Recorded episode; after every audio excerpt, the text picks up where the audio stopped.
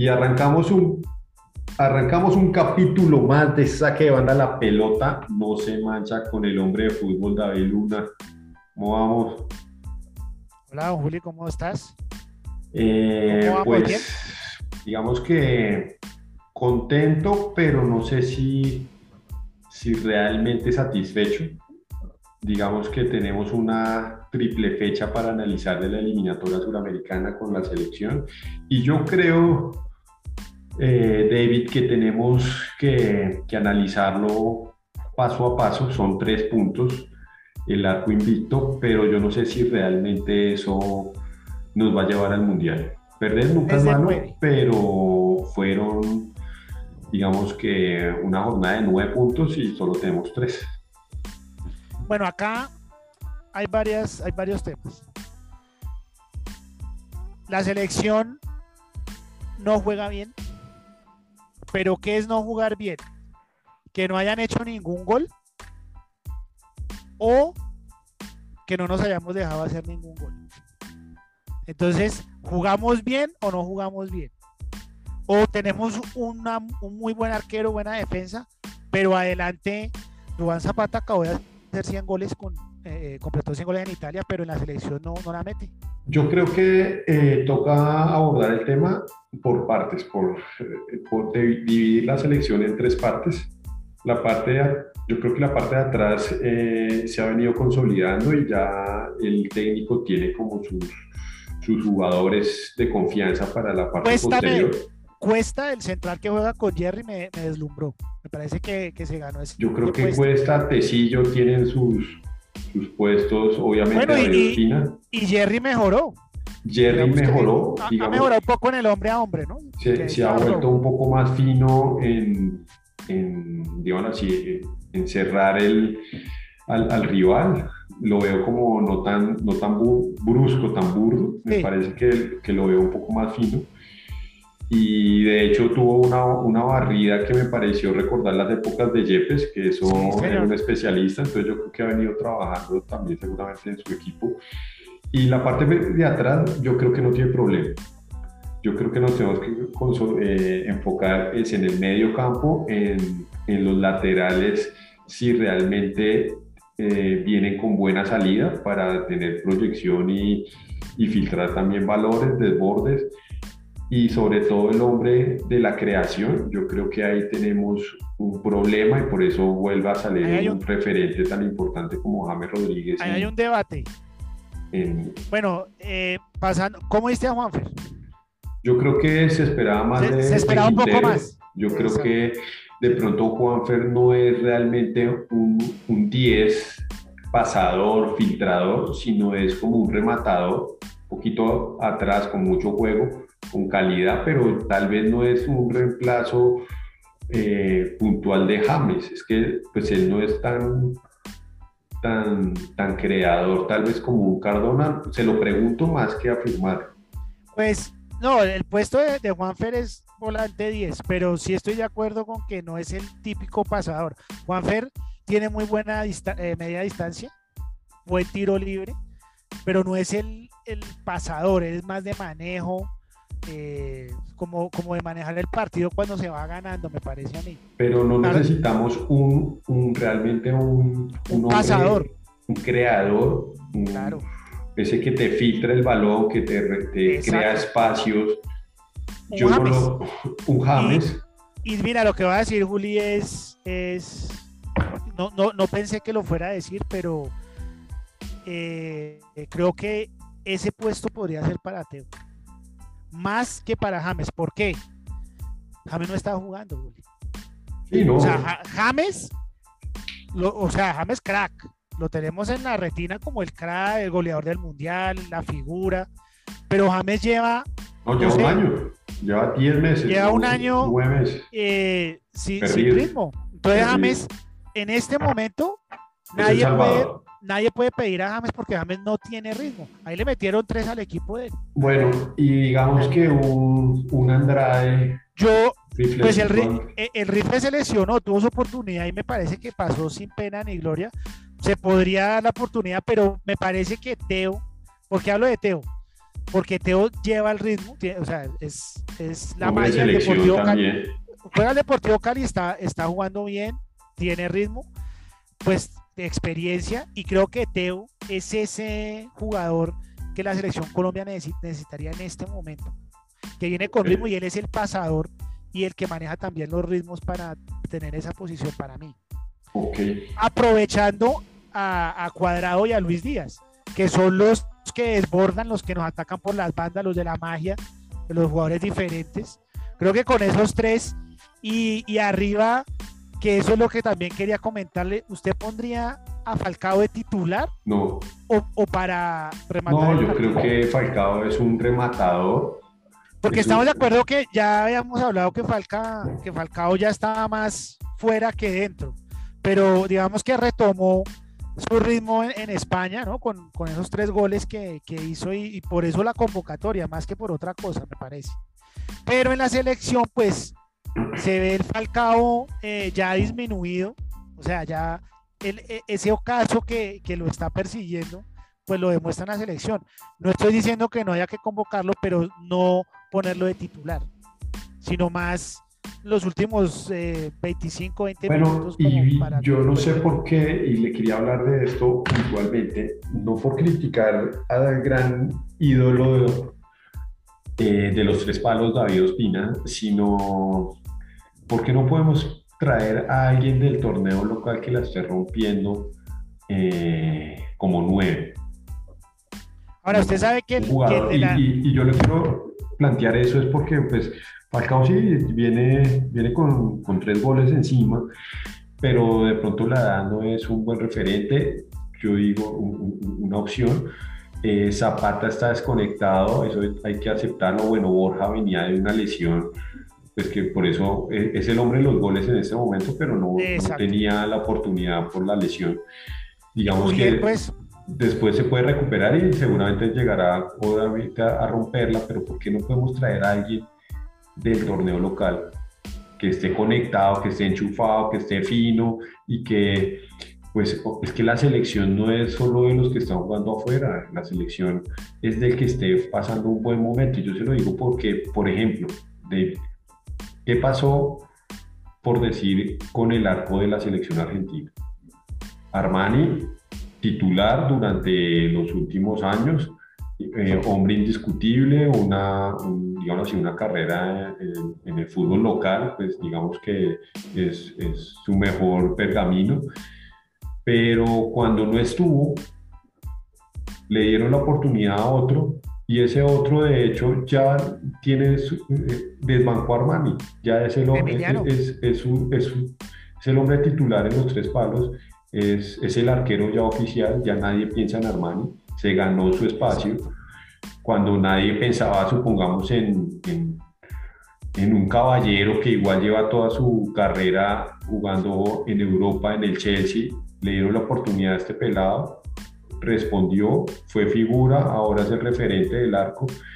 Y yo creo que eso es la diferencia entre nosotros y Argentina que nosotros nos quedamos atornillados con nuestros ídolos a veces en sus crisis y digamos que por eso eh, hablando previo al programa le comentaba que Ospina igual pues tuvo muchos baches y lo aguantó la selección pero si hubiéramos no aguantado a Ospina hubieran formado a otro para que entonces fueran dos titulares indiscutibles y que se la guerrearan y ahí estaría bien o bueno si Espina no está, ya tenemos este formado en selección y como pasaba en las viejas épocas.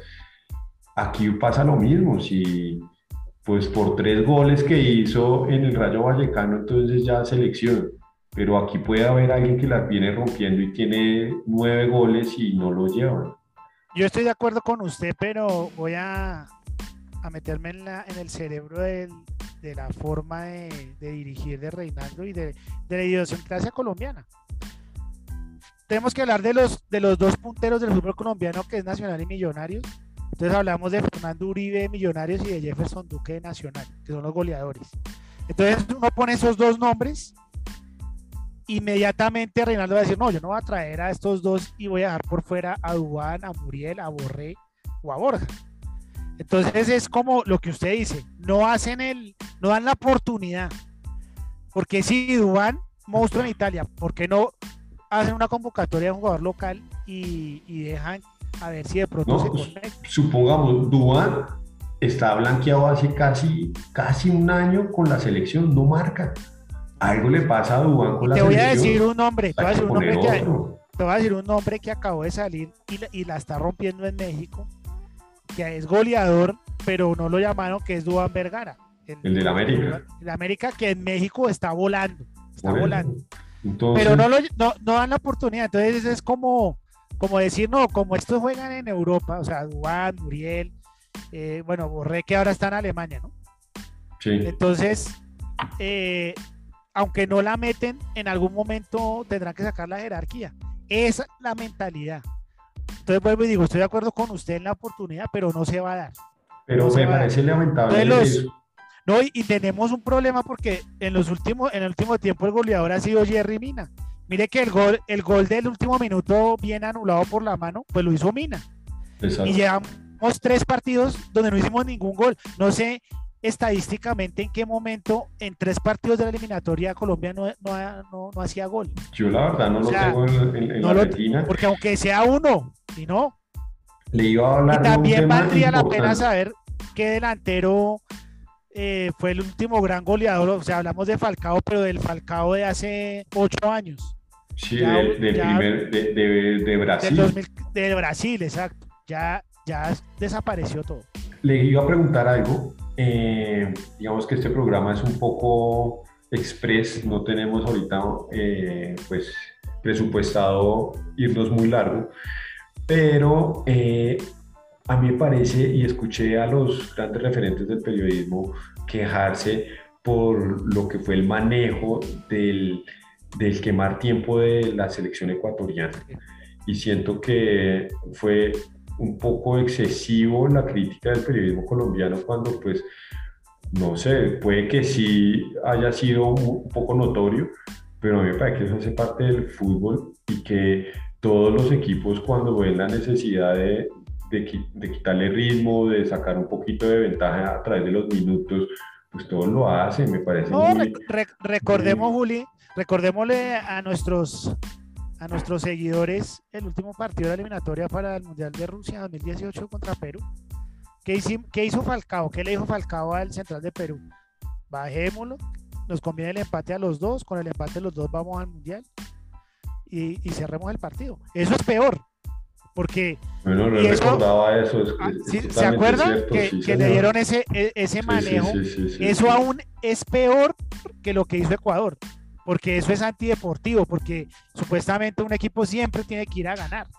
Y eso también nos lo hicieron nosotros los Ar- Argentina y Uruguay cuando, cuando nos quedamos por fuera del 2006, me parece, o 2010, no, no, no recuerdo. Creo de ese Que, 2010. que- que se pusieron de acuerdo y, y pues se, se frenaron todo y, y pasaron los dos. Entonces, la quemada de tiempo nosotros también la haríamos. o sea, o sea, yo, Colombia- eh, yo escuché a Freddy, ahí- mundialista. No, y, y el gran Cadavid también, creo que No, los de Ecuador se le fueron Freddy.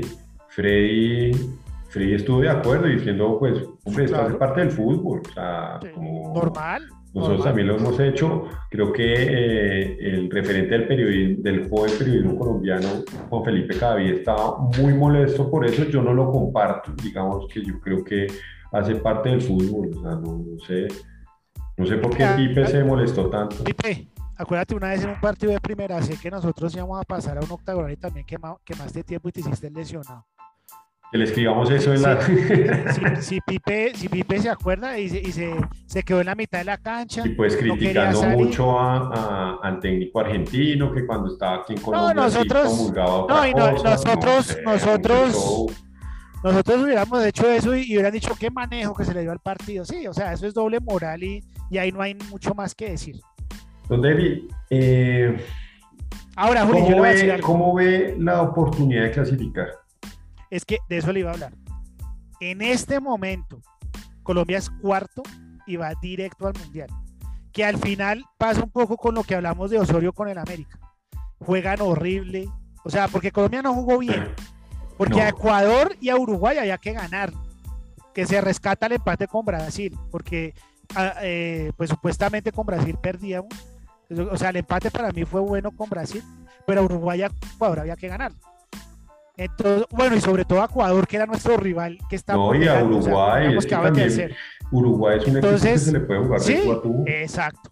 Entonces no se hizo, pero todos los resultados eh, nos llevaron a- al cuarto lugar. En este momento somos cuartos. Y viene una jornada benévola, porque viene Venezuela. Que viene Brasil. Argentina y Brasil. Y Argentina.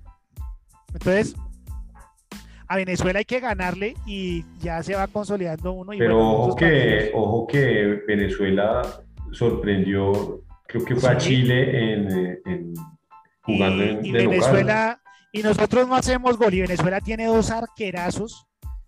Sí, son América. y Graterol, que son dos monstruos. Entonces, eh, pues no sé, valdría la pena eh, por el momento. Y yo, siendo Reinaldo, digo, los tengo de cuartos. En este momento estamos en el. No, y no se le puede criticar, es que el hombre, los números Entonces, favoreciendo. los números lo favorecen, exacto. Entonces, Pero yo creo, David, que uno, uno diría que jugando así, pues se nos puede caer la estantería y en la próxima jornada por ahí Venezuela nos gana 1-0 y nos atiende Brasil y bueno, ya hasta llegamos. Entonces Reinaldo sí tiene que mirar sobre todo en la parte de adelante porque si ya consolidó la parte de atrás, bueno, ahora miremos adelante a ver qué cambios hacemos. Si Dubán no la está metiendo, pues hombre, hay Es que que llamar, sí. hay que buscar otras alternativas. O sea, Dubán puede ser muy bueno, pero no está conectado con, con la selección. Sí, no Algo pasa. Y, no- y yo no creo que sea un tema que él no lo quiera hacer, sino no se le dan las cosas. Entonces, yo sí creo que toca replantear. Yo soy un poco, de pronto, hombre, no, no encuentro la palabra, pero. Realista. Yo sí creo, yo- no, yo es creo que Julián no quiere que la selección clasifique al mundial. No, no, no. Yo quiero Aquí clasificar. claro. Yo quiero clasificar jugando bien. Yo creo que, que esta selección para ir al Mundial en el 2022, que es que es ya, y lleva jugando en los últimos 10 meses o 8 meses eh, con mucha frecuencia y no se ve equipo y no vemos que el equipo se encuentre, entonces vamos a ir al Mundial para sumar otro, otra estadística y llenar el álbum de, de Panini del, de la selección Colombia, pero Claro ¿a que- jugar a qué? A- a- O Sí. sea, yo creo que en este momento la selección, aunque nunca hemos hecho grandes cosas en los mundiales, la selección de Brasil, yo creo que por la camada de jugadores de los últimos años podemos pensar en tener un mejor protagonismo, simplemente llegar a ser uno de tantos que llegó a la primera fase y no hizo nada más. O sea, yo no le veo a esta selección que se pueda enfrentar de tú a tú a una selección como, no sé, la Inglaterra, nos toca en el, en el equipo de hacer lo que hizo Costa Rica en el Brasil. Yo no lo veo. O sea, no, a nosotros nos coge una selección europea y nos coge Alemania y no creo que, que sea la Alemania que enfrentó el propio Osorio. Entonces, yo no sé si valga, o, se lo pregunto más bien, Dave, antes de ir eh, cerrando un poco el programa, no sé si usted cree que usted, más bien, a usted no le importa llegar al mundial y jugar mal y salir, pero con tal de llegar al mundial, o realmente prefiere, oiga, construyamos un pro, vayámonos con una selección que haga algo y no simplemente llegar por llegar, como ponerla, firmar la presencia, la hoja de, de, de- del checklist. No, yo creo que, que usted tiene razón en una cosa. La selección en la, en la última, digamos, en los últimos ocho años, desde el 2014, viene con un proceso de, de que hey, se puede ser más protagonistas en el Mundial. Y creo que la, la gran base del 2014 puede continuar en el 2022, ¿no? Hablo de, de- de- puede ser Ospina, Sí, ¿no? Cuadrado. Y cuadrado. El Sí. mismo James y coge Eh, ritmo. eh, bueno, Para el Entonces, 2022. eh, aunque la clasificación puede ser como sea, porque en eso estamos claros, acuérdense Argentina en el 94 de repechaje, y repechaje. ahí- Y, pues nos sobrepasó sobrado en el 94, nosotros llegamos sobrados. Sí, Entonces yo creo que primero la clasificación, pues que se dé como se tenga que dar. Y ya eh, para Qatar, sí me gustaría obviamente tener un equipo más consolidado y, y tener el proceso más armadito para, para llegar un poco más lejos que donde hemos llegado. Porque esta generación creo que termina en el 2022. O sea, termina completamente. De pronto Ospina se puede ir un mundial más por ser arquero. No, por ser arquero. Ya para el 2026, para el 2026 ya es complicado, ya es complicado. Entonces, pero él arranca, él, arranca, otra eliminatoria, el gran David Ospina, preferente de David Oye, Juli, me gusta ese, eh, esa frase del gran David Ospina. el gran David Ospina para esta generación, yo lo reconozco. No para el histórico del fútbol colombiano. Voy a mandarle un mensaje a James Rodríguez porque para mí ese es, esa es la ficha que engrada todo. O sea, yo, yo soy gran admirador de James, yo soy hincha de James Creo que de la mano de James eh, ha sido las dos últimas clasificaciones. James, necesito que juegues cuatro o cinco partidos de titular, seas figura y cojas el ritmo rapidito, papá. ¿Sí? a ver si de pronto, a ver si de pronto con los partidos que vienen te podemos poner y a ver si, si pones a meter goles a Juan, ¿sí? A ver si te unes con Lucho Díaz y con Cuadrado y por qué no con Teo y ponemos más poder en esa delantera. Porque ese, porque ese jugador, querámoslo o no, es el referente del fútbol colombiano. Es como si él es nuestro Messi de Argentina, nuestro No, es que no se puede sacar, no se puede sacar. Cuando Messi está mal o Cristiano está mal, pues hay que desearles que se pongan bien para que la selección funcione. Entonces creo que James es importante. James tiene que ponerse a punto, tiene que coger otra vez el ritmo y por ahí puede estar la solución en el ataque, sobre todo, en el equilibrio del, medio hacia arriba. Yo eh, comparto plenamente su, su opinión. Eh, sí me gustaría de pronto ver un poco más de proceso con otras alternativas de ir incorporando nuevos talentos que están brillando en otras ligas y en la liga local para que ellos muchas veces salvan la papeleta y, y seguir el ejemplo de Argentina que va incorporando lentamente y los vuelve grandes figuras. Juli, está el ejemplo de la Copa América del 2001, que aunque puede que sea una Copa América medio de mentiras, acuérdense que en esa Copa América no fueron las grandes figuras. ¿Sí? O sea, no estuvo en su momento, pues no, no, estuvo, no estaba eh, Juan, Pablo Ángel, Juan Pablo Ángel tampoco estuvo, eh, él era figura en eh, Corinthians en ese momento. El mismo, el mismo Chicho, el mismo Chicho que creo que ya en el 2001 estaría en Boca, me parece que sí. Entonces, entonces, eh, se pudo quedar campeón. Yo creo que dándole la oportunidad nuevos, se podría hacer eh, un buen juego y clasificar bien al mundial. Don David, recordemos el correo que ya saque de banda, saque de banda 2020 arroba gmail.com. Han aumentado los seguidores, ¿eh? ¿eh? van llegando, van llegando y van, van, moviendo este podcast de saque de banda, la pelota no se mancha. Y hasta la próxima, don David. Chao, Juli, descanse.